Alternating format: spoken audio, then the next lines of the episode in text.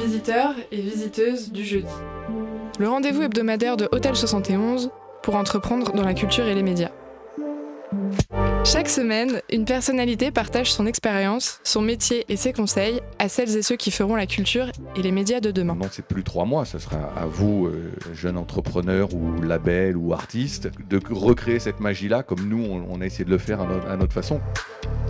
Transmission, partage d'outils et d'opportunités.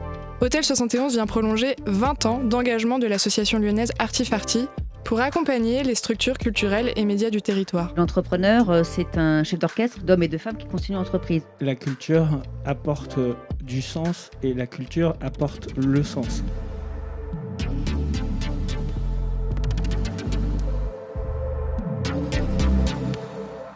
Visiteurs et visiteuses du jeudi, c'est une heure de discussion libre avec un ou une invitée au parcours inspirant et ça commence maintenant. Merci à tous d'être venus ici. On se retrouve à Hôtel 71, maison commune des équipes d'Artifarty, qui est aussi un lieu de vie, d'échange, de transmission, qui développe euh, différents dispositifs d'accompagnement. Euh, un à destination des médias, dont on a lancé un appel à candidature hier d'ailleurs. Si vous avez des questions, vous pouvez m'interpeller à la fin de, la conférence. Un second qui est à destination des acteurs culturels de la métropole de Lyon. Et enfin, le cycle de conférences visiteurs et visiteuses du jeudi. Cycle de conférences qui invite à échanger avec des personnalités du monde de la culture et des médias. Et aujourd'hui, nous avons la chance de recevoir euh, Vincent et Emmanuel, co-directeurs de, des Nuits de Fourvière. Je vais essayer de ne pas dire Nuit sonore. C'est mon challenge.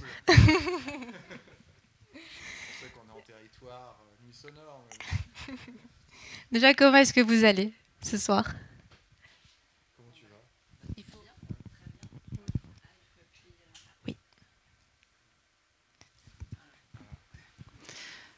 Moi, je vais très bien.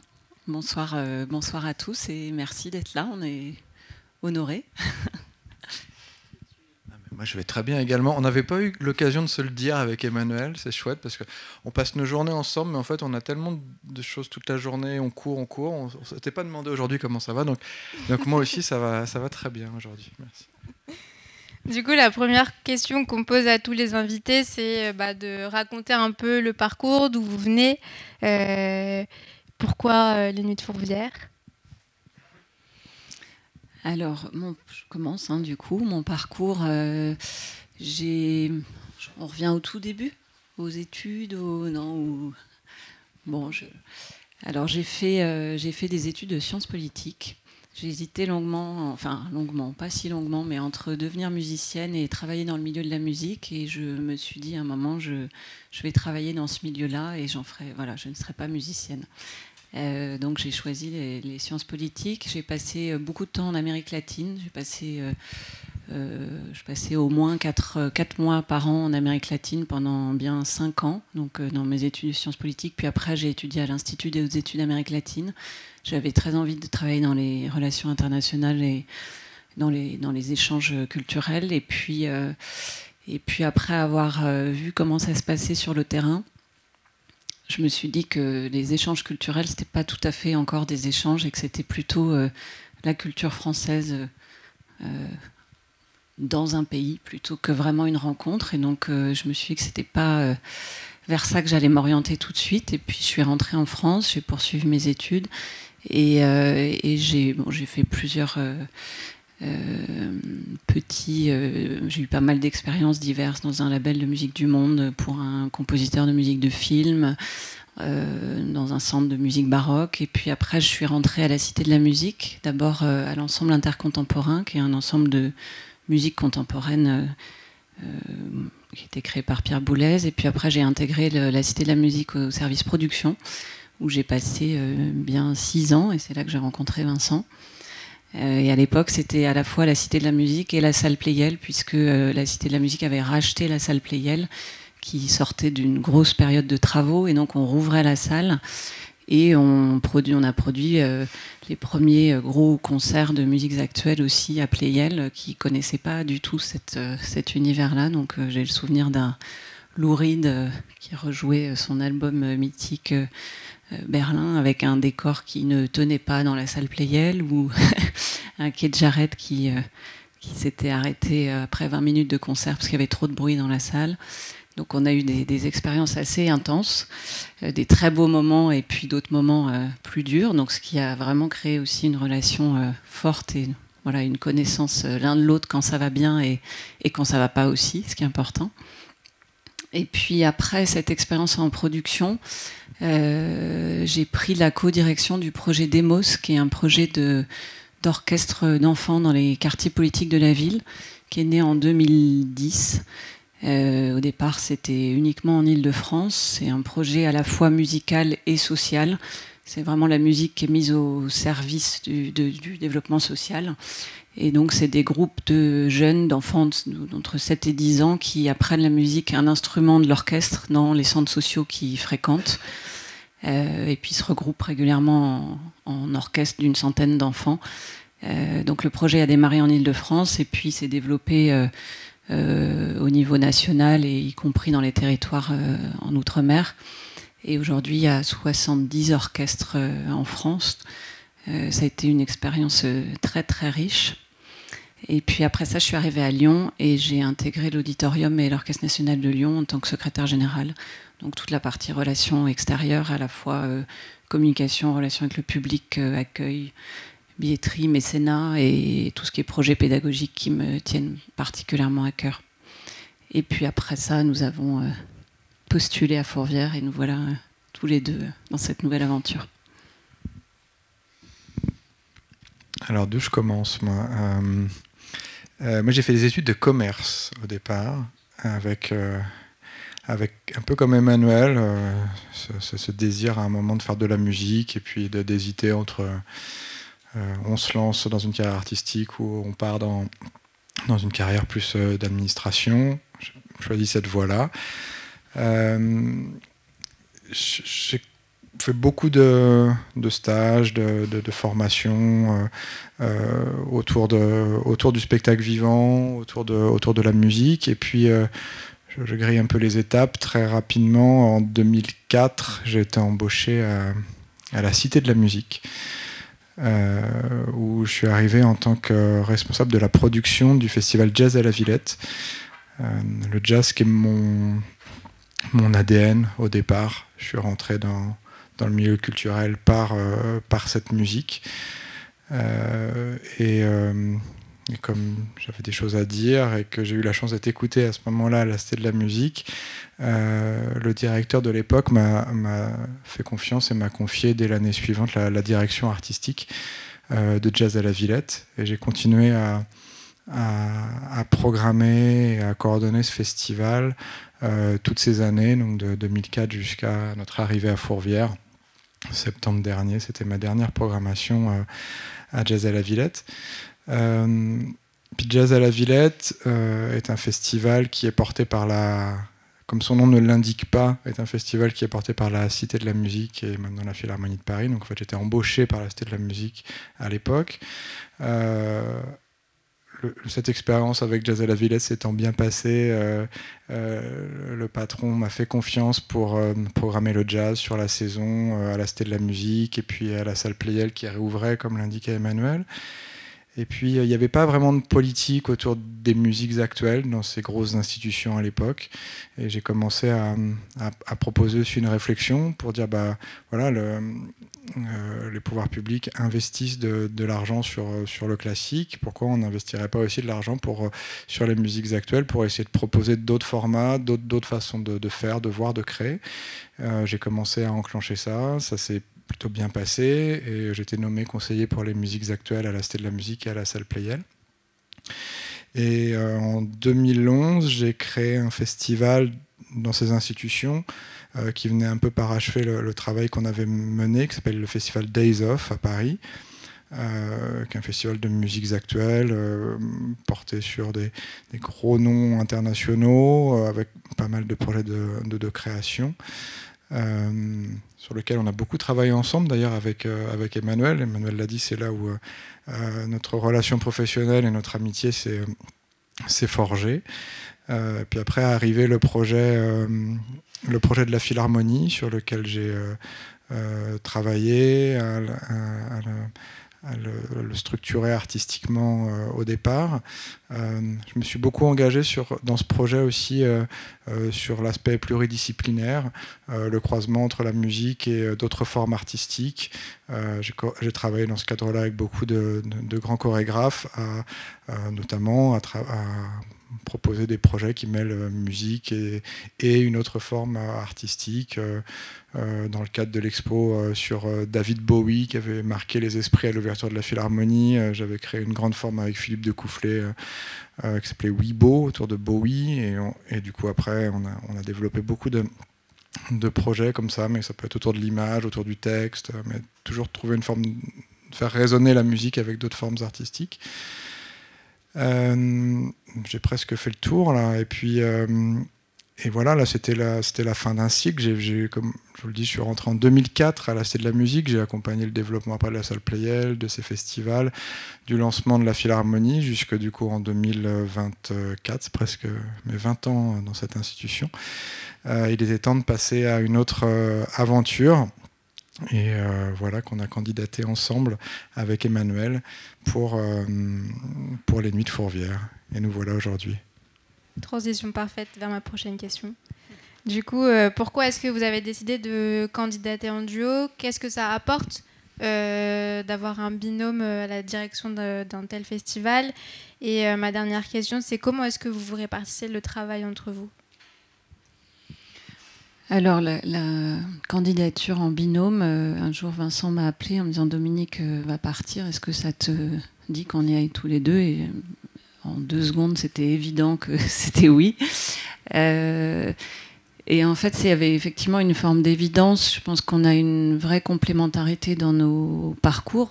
comme je le disais tout à l'heure, on se connaît bien, on a travaillé ensemble longtemps, donc on se connaît voilà, quand ça va bien, quand ça va mal. Et puis, euh, et puis, on a eu un bout de parcours ensemble, et après, nos parcours euh, sont allés vers des voies différentes. On a chacun exploré des, aventures différentes qui sont finalement très complémentaires. Et aujourd'hui, un festival comme les Nuits de Fourvière, euh, être à deux, c'est pas trop, vu les enjeux qu'il y a, puisque on y reviendra tout à l'heure, mais il y a évidemment des enjeux de programmation, des enjeux bah, très forts de, de rayonnement, de, recherche euh, d'artistes, d'innovation, de création, euh, et puis des enjeux sociétaux, des enjeux environnementaux qui sont de, territoire qu'on développera tout à l'heure. Mais faire tout ça seul, eh ben, c'est plus dur. Je te laisse continuer. Oui, donc on, s'est dit, allons-y à deux pour porter au niveau de la direction générale, cette, finalement cette double ambition artistique et sociétale, euh, qui est, je pense que vous l'avez compris, euh, portée à peu près dans nos parcours à part égale. Moi, je vais avoir un, regard beaucoup plus fort sur l'artistique, c'est ce que je porte au quotidien. Euh, Emmanuel va être engagé dans, dans tous les, questionnements sociétal, environnementaux qu'on souhaite aussi porter pour ce festival. C'est voilà, c'est comment faire coexister aujourd'hui. On se pose tous ces questions-là, euh, ces valeurs qui nous sont chères aussi de notre génération. On s'inquiète tous pour, euh, pour cet avenir et, euh, on se dit qu'un festival doit être aussi une, une caisse de résonance pour, pour raconter une histoire artistique, mais aussi raconter des valeurs qui vont au-delà de l'artistique. et c'est voilà, cette complémentarité-là qu'on essaie de faire résonner. Alors comment on travaille au quotidien bah, c'est, c'est finalement assez simple parce que, encore une fois, on a, des parcours et des, compétences qui sont très complémentaires. Euh, donc voilà, moi je, suis assez indépendant au quotidien sur, euh, euh, sur l'artistique. Emmanuel est assez indépendante sur toutes les parties sociétales. Bien sûr, on se parle tous les jours parce que c'est pas parce que l'un avance dans une direction que on n'en discute pas, on n'échange pas, on confronte les idées. c'est assez passionnant.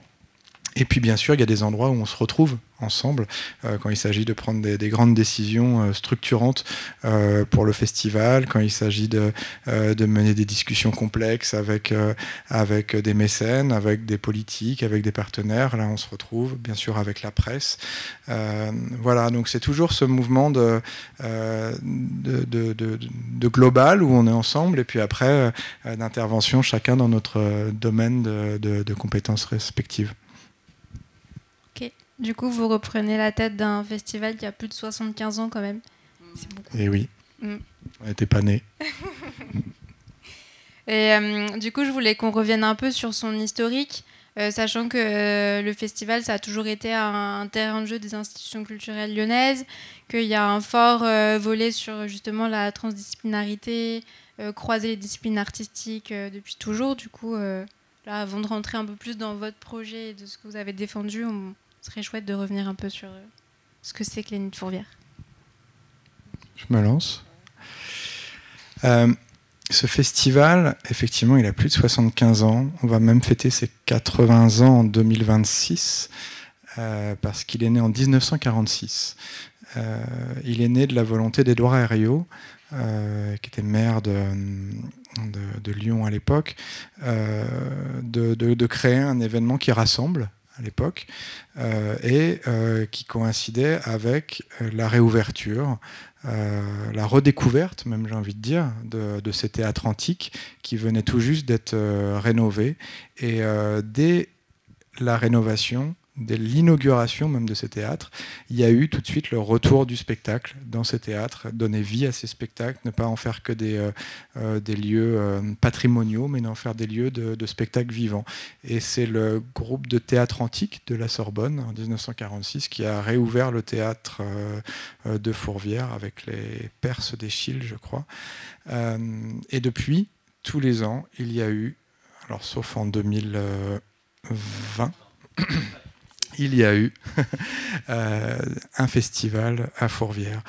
Euh, d'abord beaucoup de spectacles vivants, après une grande période avec euh, principalement de la musique, et puis euh, est arrivée euh, une période euh, avec l'arrivée de Dominique Delorme où la programmation s'est structurée autour d'un établissement public qui a été créé en, en, 2004 par Dominique et qui a permis de donner une cohérence à un événement pluridisciplinaire qui fait se rencontrer du théâtre, de la musique, du cirque, euh, de l'opéra, de la danse, euh, pendant euh, deux mois tout au long de l'été, sur les sites du théâtre, et puis petit à petit aussi dans le reste de la métropole, parce que les Nuits de Fourvière, on imagine dans l'imaginaire collectif que c'est effectivement tout le temps au théâtre antique, mais une partie de la programmation, une belle partie de la programmation a lieu sur le, territoire lyonnais et dans toute l'agglomération.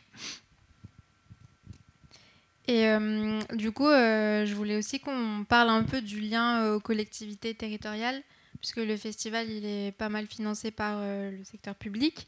Et je voulais savoir s'il y avait un cahier des charges qui vous était entre guillemets imposé, ou est-ce que vous avez des enjeux sur lesquels vous devez travailler en priorité, comme l'accessibilité des publics ou des choses comme ça?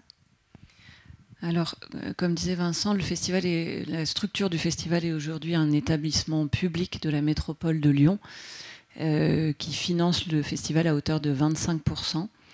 Donc on a 75% de recettes propres, 50% euh, qui viennent de la billetterie et 25% qui viennent de la relation aux entreprises, que ce soit du mécénat ou euh, la prestation notamment au village entreprise qui est derrière, le, derrière la scène.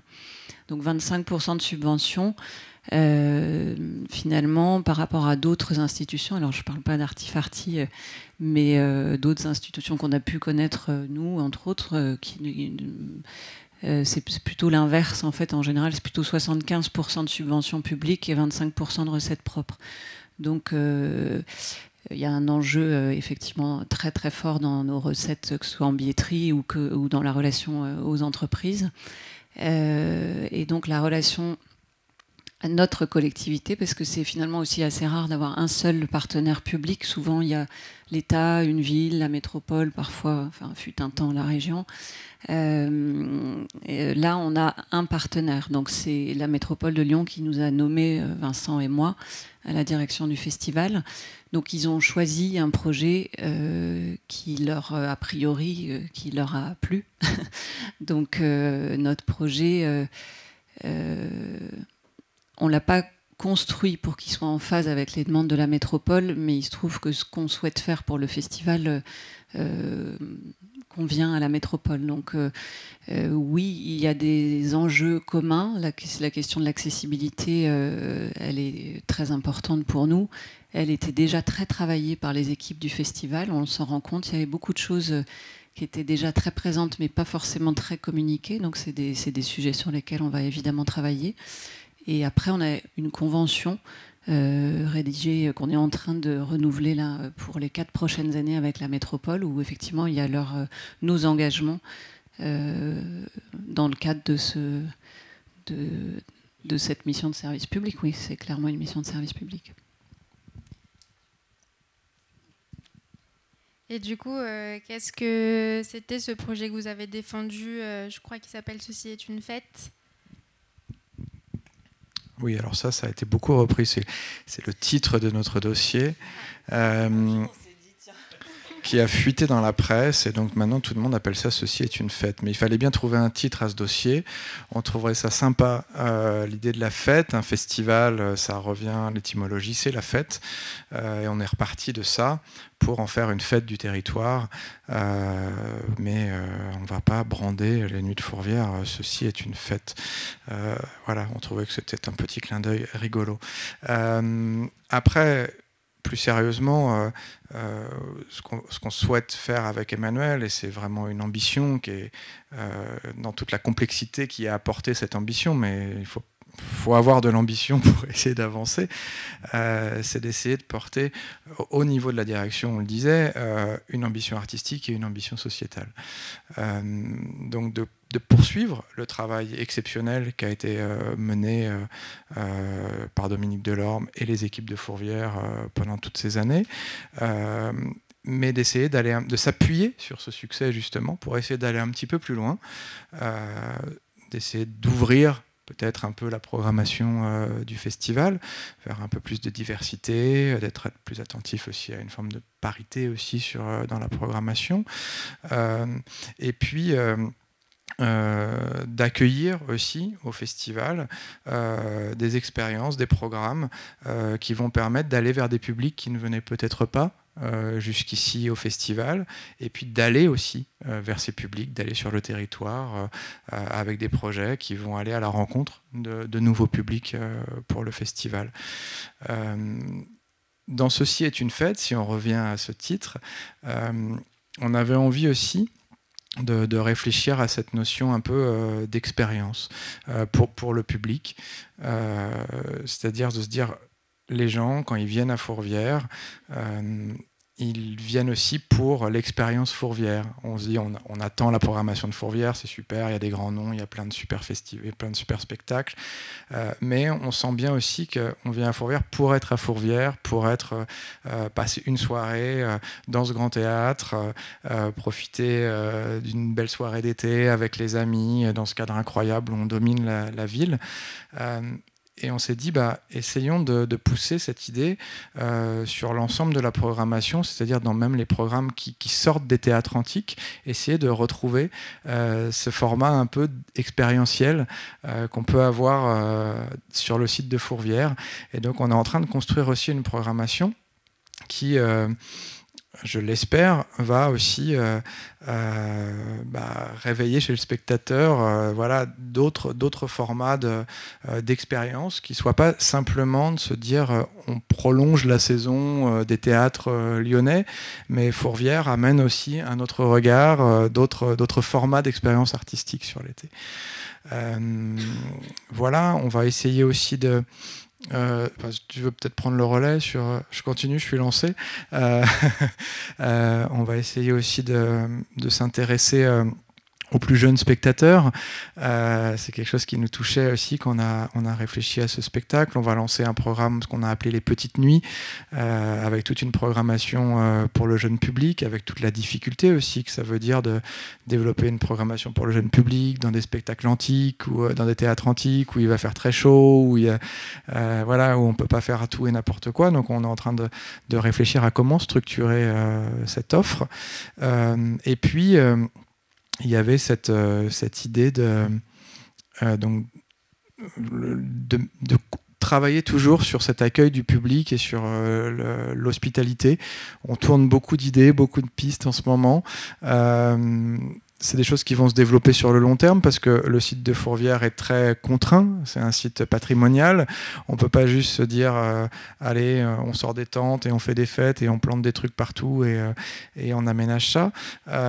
mais on a des pistes un peu, des, choses qu'on a envie de développer pour essayer de bah, que, l'expérience du spectateur, même quand elle vient sur le site de Fourvière, ce soit pas juste on monte sur la colline ou on redescend, mais qu'il se passe un petit peu des choses avant, pendant, après, euh, qui viennent enrichir aussi euh, le, spectacle que les, gens viennent voir le soir. Je rajouterais juste, puis travailler sur des, sur des résonances entre ce qui se passe dans, le, dans les théâtres et ce qui peut se passer dans d'autres territoires de la métropole avec des artistes qui peuvent euh, être à la fois dans les théâtres et puis se produire ailleurs. J'ai oublié un truc. Non, mais j'ai oublié un truc. On n'est pas encore très rodé sur la, façon dont on raconte notre truc. Il va falloir qu'on s'améliore. non, il y a quand même un truc un peu nouveau pour nous. tout ce que je vous ai dit, c'est bon. Hein, je l'enlève pas, mais je rajoute comment, comment raconter ça? Euh, euh, par où je vais prendre cette histoire? Non, on s'est dit que ce qui faisait la force de Fourvière, c'était cette diversité, cette pluridisciplinarité. On va bien sûr la, euh, la, la, défendre, la renforcer même, j'espère. mais on s'est dit aussi que ça pouvait être une forme de de faiblesse, c'est-à-dire que c'est aussi assez difficile de raconter la programmation de Fourvière, tellement elle est riche, tellement elle part dans tous les sens, tellement il y en a pour tout le monde, et que cette force, à un moment, peut presque devenir un peu euh, une, forme de faiblesse. Euh, et on a eu envie, du coup, euh, on va tenter le coup de, créer une, thématique annuelle. qui va permettre de, de donner un, un fil rouge en fait euh, et de rattacher des projets euh, qui euh, n'ont pas forcément au départ de lien entre eux, entre de la danse, du théâtre, du cirque, de la musique. Alors on va pas thématiser tout le festival, hein. ça serait compliqué de thématiser de Michel Polnareff à Benjamin Millepied, et là ça serait, les, liens seraient un peu, complexes, mais d'avoir une douzaine de propositions sur l'ensemble du festival euh, qui vont permettre de donner euh, une grille de lecture un peu différente euh, à cette programmation, d'orienter peut-être aussi des actions éducatives, d'orienter une ligne de communication et du coup de, créer un récit un peu qui va homogénéiser quelque part toute cette diversité présente sur la programmation de Fourvière. Pas si facile de raconter tout ça sans mettre aucun nom d'artiste, parce que c'est encore un tout petit peu tôt. C'est peut-être aussi pour ça qu'on a un peu de mal. parce que tout ça, il y a des noms, il y, a des, y a des compagnies, il y a des danseurs. Quand c'est plus humain, c'est beaucoup plus parlant, en fait. Et euh, tout à l'heure, vous disiez qu'il y avait l'enjeu de, s'ouvrir sur le territoire, de travailler plus avec les habitants, etc. Est-ce que pour ça, vous allez aussi vous appuyer sur euh, d'autres structures culturelles euh, Et comment est-ce que vous travaillez justement le lien avec ces structures culturelles?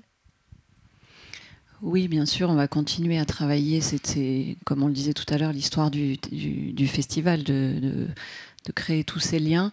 Donc on, poursuit ça. Euh, en, parfois en imaginant euh, justement de pas toujours rajouter euh, une pièce de théâtre à, la programmation d'un des théâtres lyonnais, mais de, proposer peut-être une forme un peu différente, quelque chose qui n'est pas habituel dans ces lieux-là. Donc ça, vous aurez quelques surprises, mais et puis après, aller aussi dans des lieux plus inhabituels qui ne sont pas forcément des lieux de culture.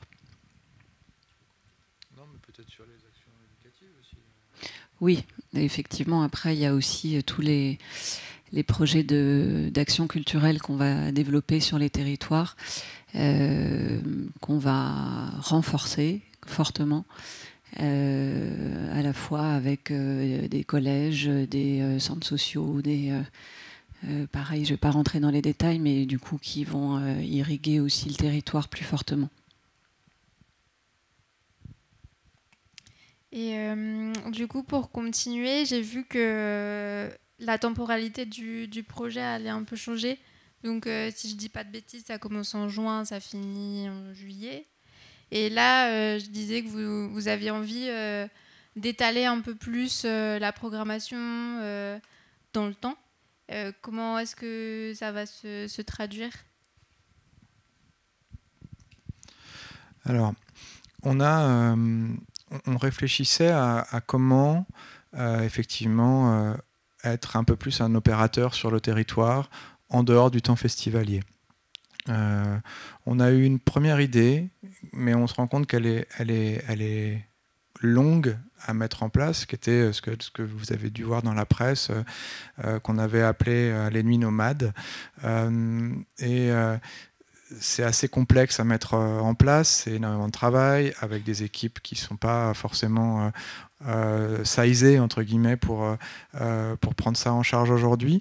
On a entamé des discussions sur, ce, sur ces projets, peut-être pour parce qu'on se rend compte que c'est des, des questionnements que d'autres structures culturelles ont également. et donc on est en discussion en ce moment avec d'autres institutions lyonnaises, peut-être pour se regrouper et finalement proposer ensemble, mettre ensemble des moyens pour développer à terme des projets de tournée nomade comme ça qui pourraient euh, venir irriguer le territoire. Euh, cette année, on a plutôt essayé de...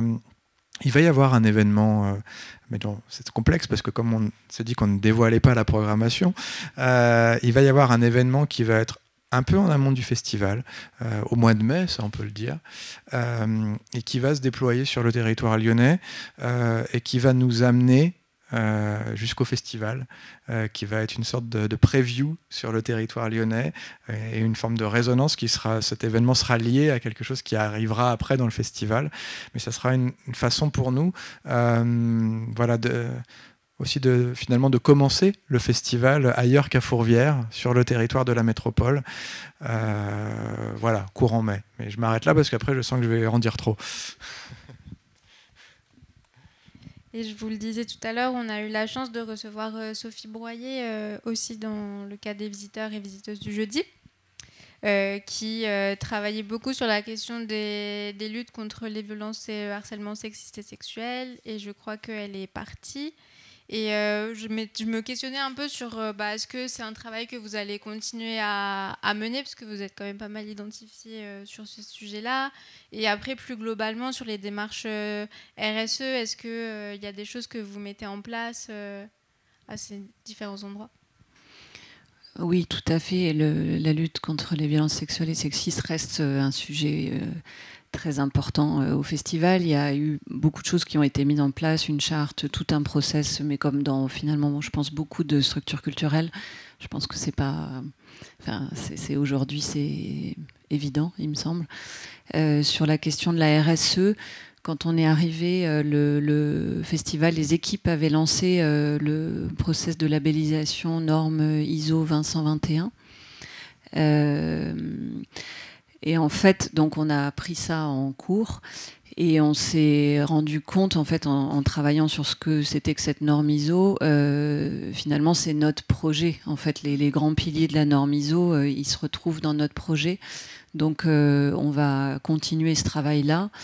bien sûr, mais on a décalé un tout petit peu la question de la norme parce que finalement c'est très c'est très euh, administratif cette question de normes et on n'a pas très envie de rentrer dans ces questions-là par de l'administratif puisqu'il faut d'abord créer de l'adhésion, du projet, euh, du sens et puis après on, mettra tout ça en œuvre concrètement avec la norme ISO.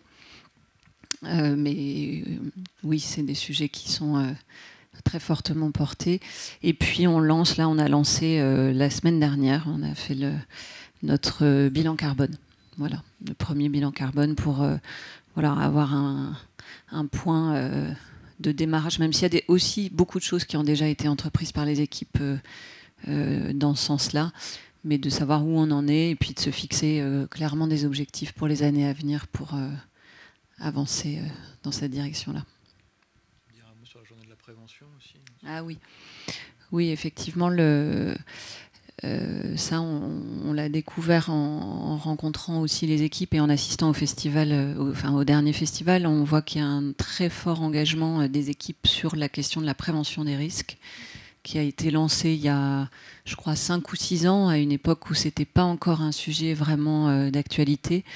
et donc tous les ans, Fourvière organise une journée de la prévention et cette année, il y avait plus de 300 personnes de toute la France qui était inscrite pour euh, une journée vraiment très enrichissante euh, sur cette question de la prévention qui est finalement très très vaste, euh, qui est à la fois qui a démarré par la technique et les risques au moment du montage, et puis qui s'ouvre aussi à, la question du sens, de, la qualité de vie au travail. Enfin, c'est très large et, et Fourvière est très engagé là-dedans et évidemment on va, on va continuer ça.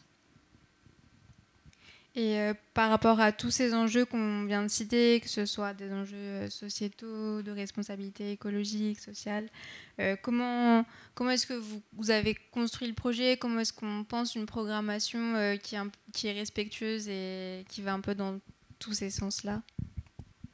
Bah, C'est le bordel.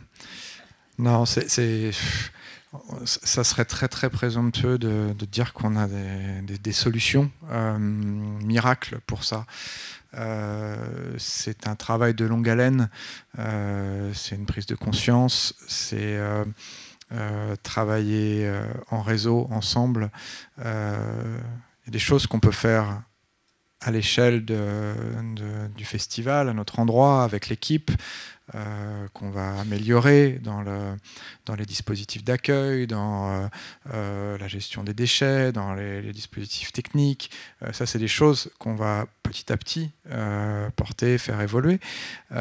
après, on ne peut pas aller à l'endroit où on est seul révolutionner le modèle des tournées internationales.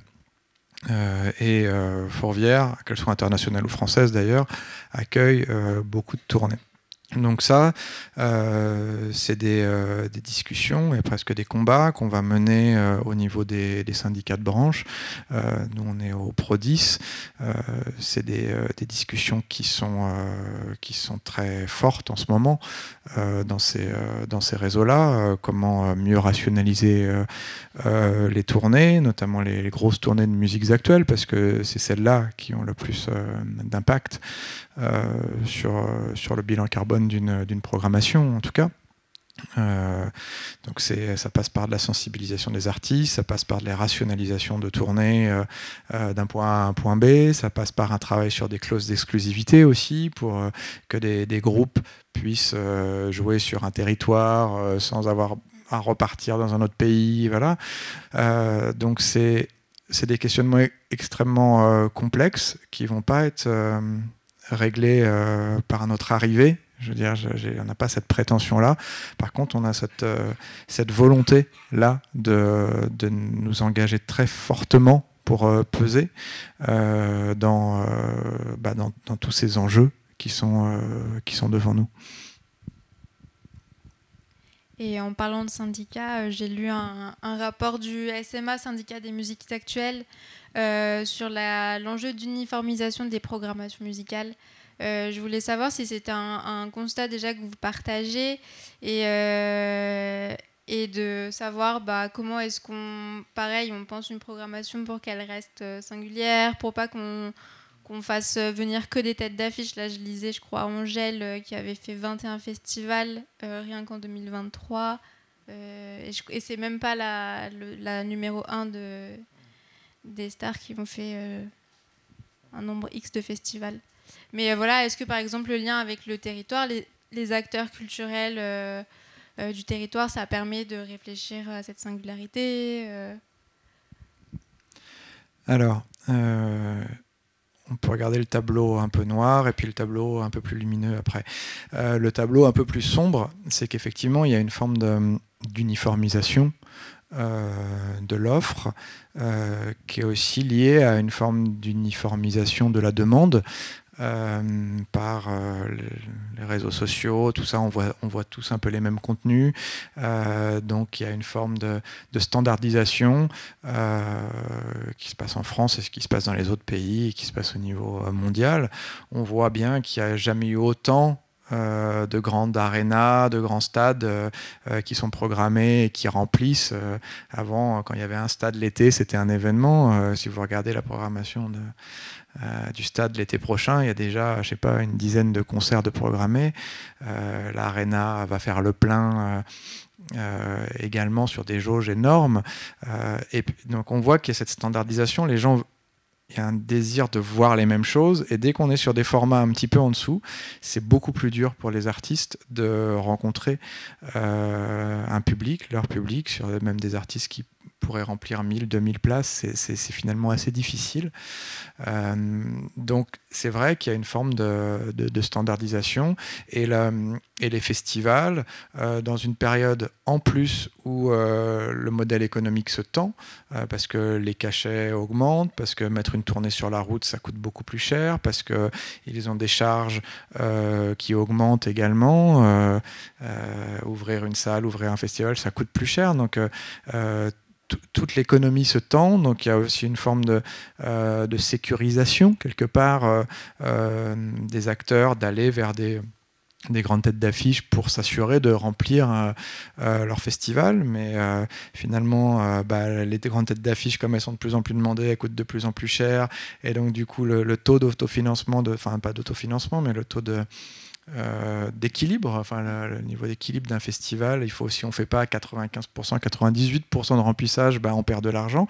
Donc ça, questionne largement aujourd'hui sur effectivement cette uniformisation et, ce, modèle économique qui, qui atteint euh, petit à petit ses, limites. Euh, du côté de Fourvière, on a cette chance et ça a été la vision hein, de Dominique Delorme à, une époque, d'avoir créé un festival pluridisciplinaire euh, qui euh, permet tout de suite d'amener une singularité euh, dans le paysage festivalier parce que quand dans, un festival il y a à la fois Tom York et Philippe de Coufflet, d'un seul coup ça raconte autre chose. et même, même si c'est des artistes qui peuvent être présents sur d'autres euh, manifestations. Euh, le fait de les réunir dans, une même manifestation, bah c'est une autre histoire qui se crée. c'est une autre histoire aussi avec le public d'un seul coup, parce que on propose pas que Angèle. D'ailleurs, Angèle n'est jamais venue à Fourvière, mais on propose Tom York avec effectivement avec de la danse, avec du théâtre, avec autre chose. et puis euh, le festival, effectivement, est, contraint par, euh, euh, par cette grande jauge, parce que le théâtre fait quand même 3 à 4 000 places, donc il faut remplir aujourd'hui, avec les contraintes qu'on a évoquées au début, cette grande jauge. mais on a aussi ce petit théâtre qui fait quand même 1000 places à côté, hein, c'est pas un format club, qui nous permet d'être un peu plus aventureux et puis euh, après, tout ce qu'on racontait sur le territoire aussi, d'aller développer des formats euh, un peu plus, euh, un peu différents aussi sur le territoire. Merci. Il est temps pour moi de passer la main au public. S'il y a des questions, n'hésitez pas à vous manifester. Je vous passerai le micro.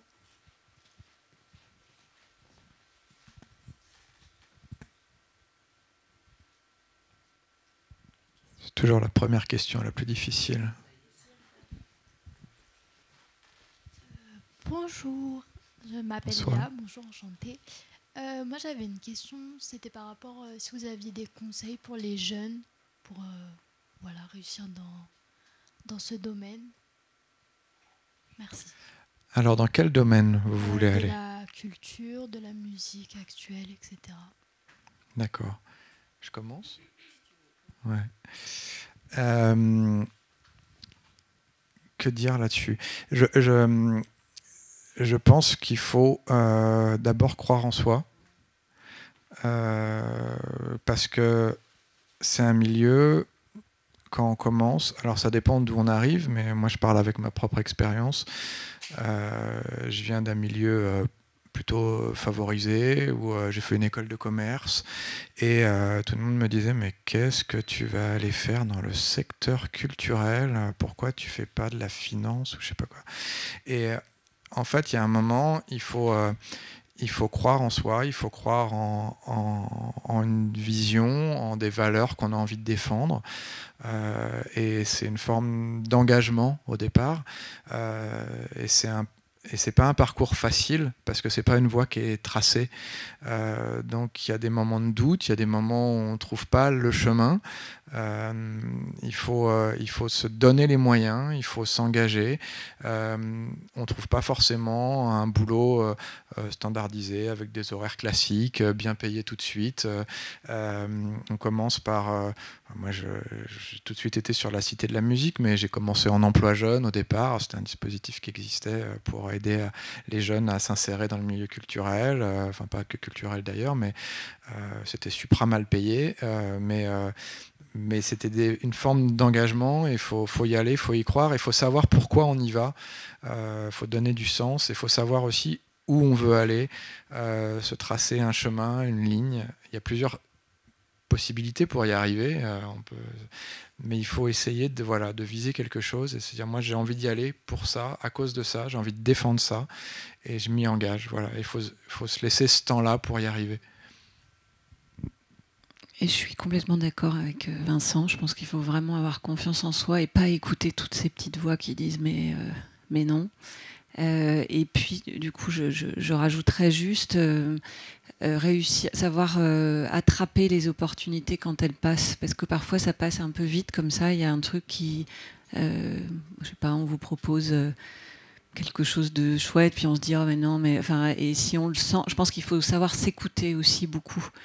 Euh, écouter, euh, tracer sa voix effectivement, mais parfois, euh, moi, elle a bifurqué à plusieurs moments ma voix parce que j'ai fait de la production et j'ai fini secrétaire général, donc c'est des métiers très très différents. mais de, se dire tiens, mais ça j'ai envie d'y aller, j'y vais. Et puis, et puis en général, je trouve que les antennes sont quand même souvent de bons conseils. Et aussi ne pas aller quand on sent pas les choses. Ça c'est autre chose. Il y a plusieurs je, suis intervenue dans une université hier, donc on parlait de ça. Euh, il y a aussi, euh, et là on n'en a pas parlé non plus dans les expériences, mais il y a des moments aussi où on peut croiser des, des gens pas tout à fait. Euh, qui peuvent être un peu toxiques, comme dans tous les milieux, mais il y en a quand même dans le milieu culturel, il y en a. Et donc aussi, voilà, écouter ces antennes et se dire là, ça va pas, j'y vais pas. se faire confiance en fait, je pense.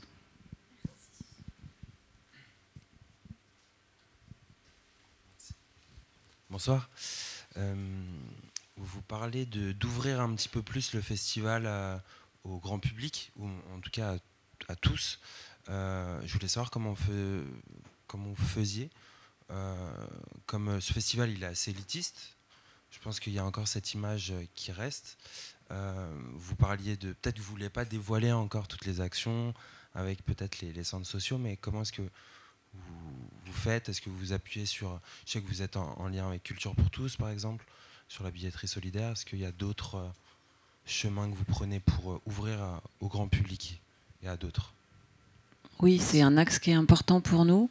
Effectivement, il y a Culture pour tous où euh, le festival donne 2000 places chaque festival, enfin chaque édition. Euh, on va essayer de, renforcer euh, ce travail avec Culture pour tous pour aussi préparer en amont parce qu'en fait, donner des places, souvent ça suffit pas. En fait, il y a vraiment un travail pour le public qui est éloigné de, cette offre. Il faut le travailler en amont et c'est ce qu'on va faire euh, notamment avec les résidences, euh, les résonances pardon, sur le territoire. L'idée, c'est d'aller aussi sur des territoires qui, sont, euh, qui peuvent être éloignés de cette offre et puis travailler en amont, qui y ait une rencontre aussi avec les artistes et qui ait une vraie relation qui se crée pour pouvoir après, c'est plus facile de venir après dans le grand théâtre quand on sait déjà un peu ce qui va s'y passer. Donc c'est voilà, une des pistes. Et puis avec les collégiens, avec euh, des ateliers d'écriture. Enfin voilà, je, pareil, je ne peux pas tout dévoiler, mais euh,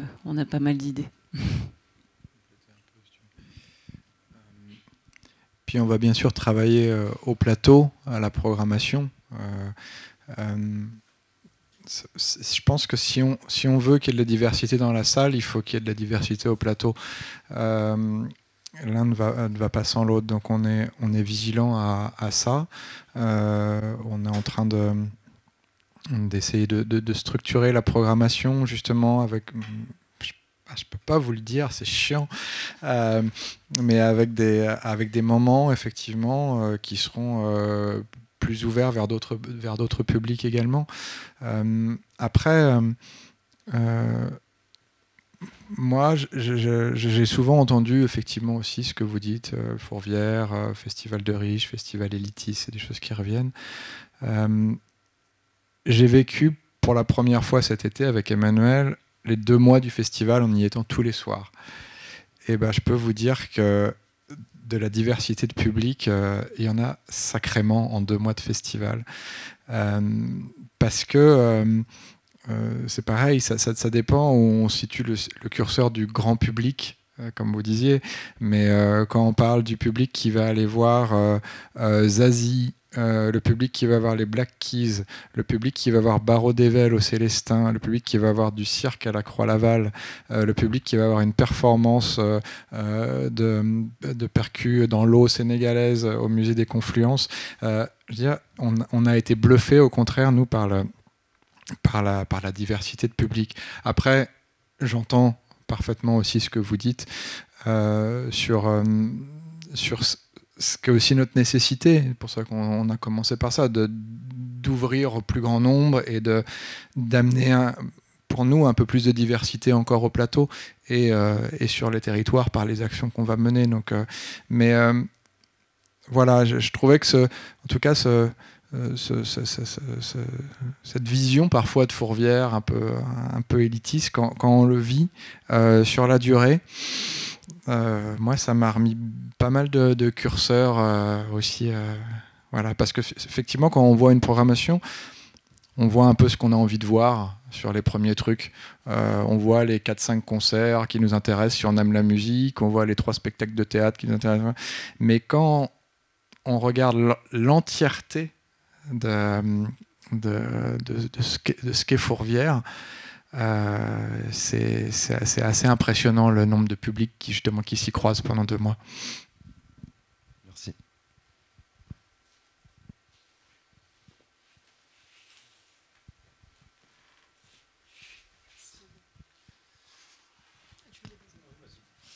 Euh, vous avez dit que vous vouliez devenir musicienne et que du coup vous avez dû faire un choix par rapport à ça. Est-ce que vous avez des regrets euh, ou... enfin, Comment vous vivez ce choix? Non, pas du tout. Vraiment pas. Euh, ouais. Non, non, je suis très heureuse de ce que je fais. J'ai adoré euh, toutes les étapes que j'ai eues et vraiment, non. Mais est-ce que vous pensez que justement, vu que vous êtes en contact souvent avec des artistes, c'est dû à ça? Que j'ai pas de regrets, du coup? Ah oui, je pense que si j'étais partie euh, faire complètement autre chose, euh, euh, ça serait sans doute pas pareil. Mais aujourd'hui, non, j'ai pas de regrets. Pas dit que j'étais je me suis bien gardé. Non, non, mais, non, mais j'ai fait aussi de la musique beaucoup. Ah bah si, je l'ai dit que j'étais. Oui, c'est vrai que je l'ai dit. Non, je me suis pas du tout gardé. Non, moi j'ai pas de j'ai pas pas de regrets. Euh, ça, ça me manque de plus avoir. Honnêtement, ça me manque de plus avoir le temps de faire de la musique avec les copains dans un garage. Euh, mais ça, c'est peut-être aussi la jeunesse qui manque quelque part, je ne sais pas. Euh, mais de ne pas avoir embrassé une carrière professionnelle, non, pas du tout. parce que je pense que quand on est du côté de la barrière laquelle on est, on, voit aussi, on rencontre énormément d'artistes et on se rend compte aussi, de, l'engagement total qu'a une carrière artistique et de la, difficulté euh, de, mener une carrière artistique, de, la force qu'il faut pour faire ça. Euh, et moi, je ne regrette pas de ne pas avoir les questionnements existentiels des artistes parce que je ne suis pas sûr d'avoir, je suis pas sûr d'avoir, que j'aurais eu cette, cette, conviction et cette, force pour, porter ça comme certains le font euh, si bien aujourd'hui.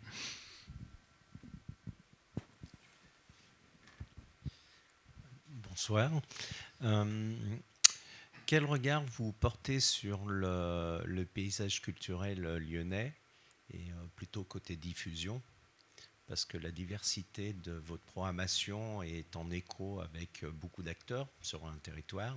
Et quelle vision vous avez à terme, dans les années qui viennent, de ce tissu-là?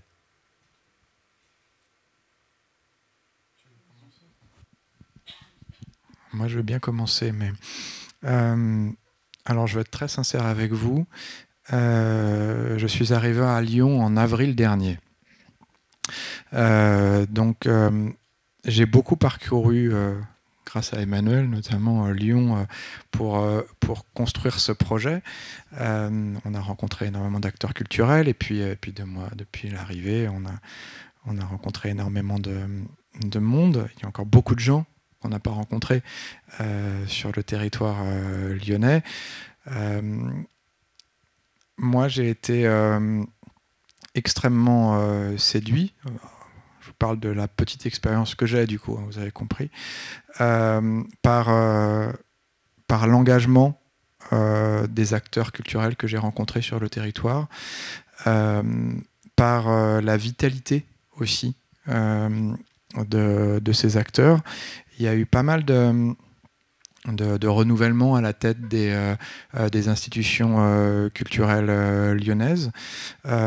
et on s'est on s'est rencontrés et c'est vrai qu'on partage tous, je pense aussi c'est assez générationnel, il y a beaucoup de, de quadras aujourd'hui qui sont à la tête des, institutions lyonnaises et on, on, partage tous ensemble tous ces, mêmes enjeux de, société on a un peu ces mêmes questionnements. Donc, euh, moi, j'ai cette sensation d'arriver dans, un écosystème culturel euh, euh, où, on se comprend et où on peut échanger, où on peut construire des choses.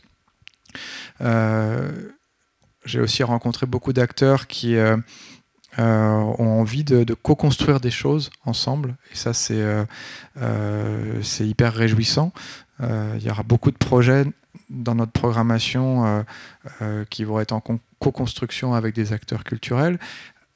On parlait de, projets chez des acteurs culturels du territoire, mais également sur le site du Fourvière, qui, va, qui vont accueillir euh, des équipes artistiques qui viennent de différents acteurs culturels.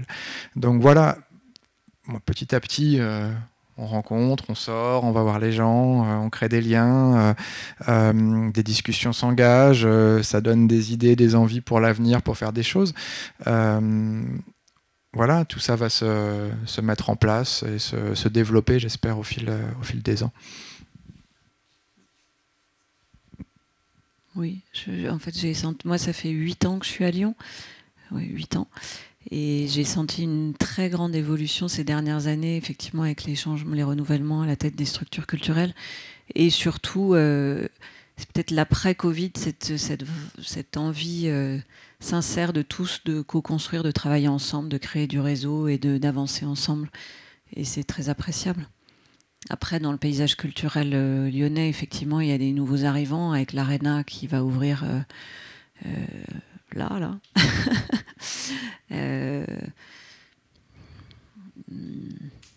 voilà, on a des relations avec eux, on va essayer de travailler en bonne intelligence, euh, savoir qui fait quoi et comment, comment on avance, mais euh, l'avenir est plutôt, enfin, est plutôt chouette, on espère. Bonsoir. Euh, on connaît l'importance du partenariat privé dans le business model, si on peut appeler ça comme ça, des, nuits de Fourvière. Une critique qu'on entend assez souvent, c'est euh, cette vision qu'on peut avoir de cette fosse avec des, beaucoup de places réservées, euh, voilà, avec vos mécènes, vos partenaires. Pensez-vous pas que ça, ça apporte un petit peu cet esprit, un peu, cette critique que pouvait avoir le jeune homme derrière sur cette vision peut-être un peu élitiste, col blanc, enfin voilà que que le peut avoir Oui, oui, oui. enfin, c'est un sujet sur lequel on, on réfléchit. Euh, on réfléchit beaucoup. Et comme je vous l'expliquais tout à l'heure, euh, ces, ces, entreprises et à la fois les mécènes et puis ces places au village permettent d'avoir des prix de billets accessibles. En fait, c'est quand même 25% de, du financement et c'est toutes ces places qui sont vendues aux entreprises euh, permettent que le festival ait lieu, permettent que euh, les tarifs soient euh, raisonnables entre guillemets et du coup coup, aujourd'hui, euh, c'est extrêmement important dans le, dans le modèle. Après, euh, on n'a pas encore trouvé de solution, effectivement, pour. Euh, enfin, effectivement, cette image du public qui arrive de, des, derniers arrivants qui ont leur place réservée.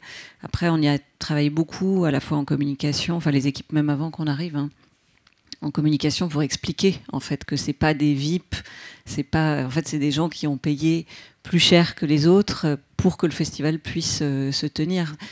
Euh, après, on essaye de travailler sur le moment où ils arrivent. Ils arrivent plus tôt pour éviter. Enfin, euh, voilà.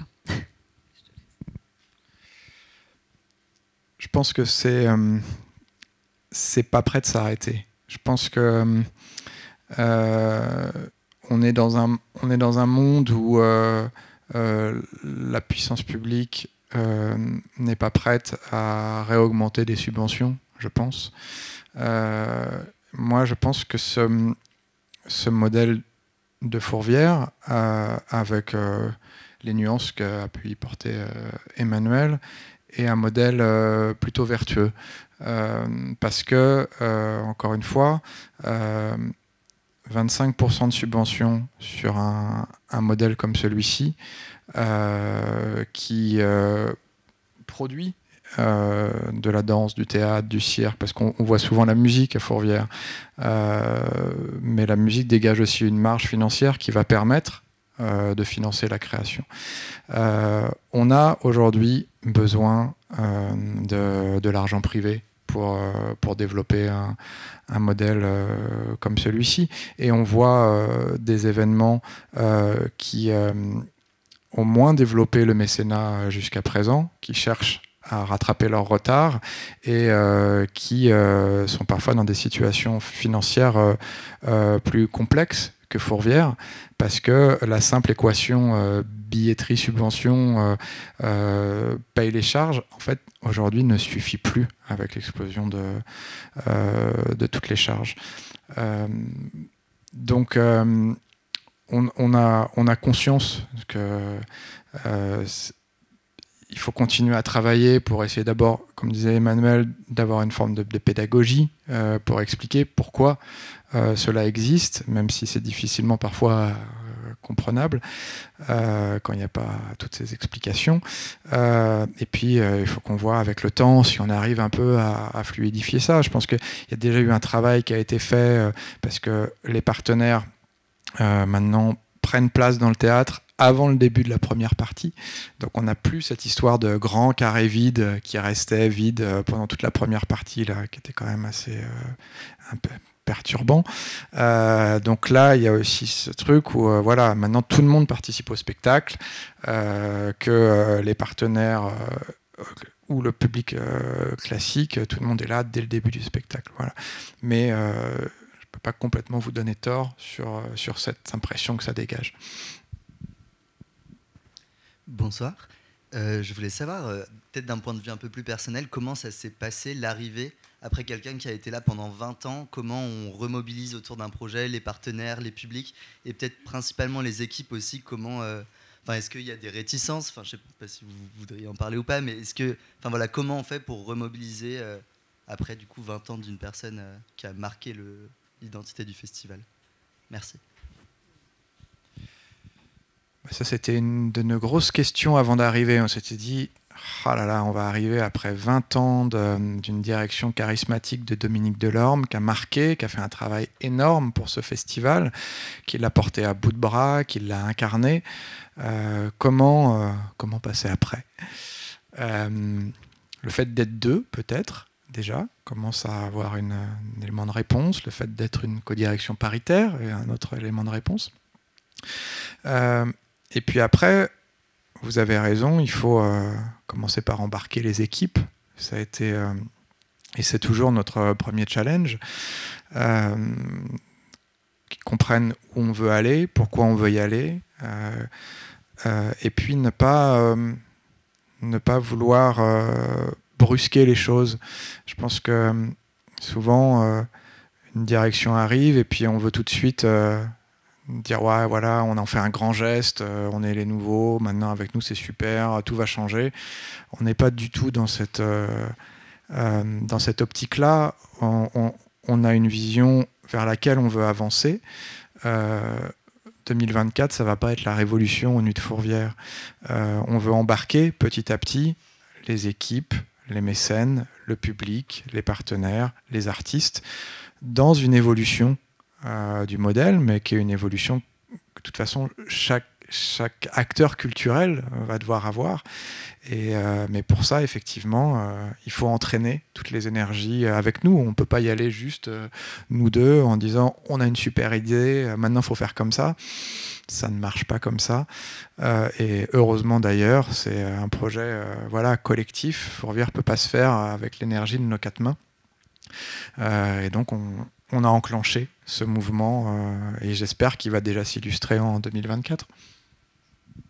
Et on sent que les équipes étaient déjà euh, bien avancées dans ces démarches-là. Il y avait beaucoup de choses qui étaient déjà entreprises, notamment ce que je disais tout à l'heure sur l'éco-responsabilité, sur euh, l'ouverture. Il y avait plein de choses, déjà de petites choses qui étaient faites. Euh, donc il y a aussi une envie qui est là de, voilà, sur ces sujets-là. Donc c'est précieux.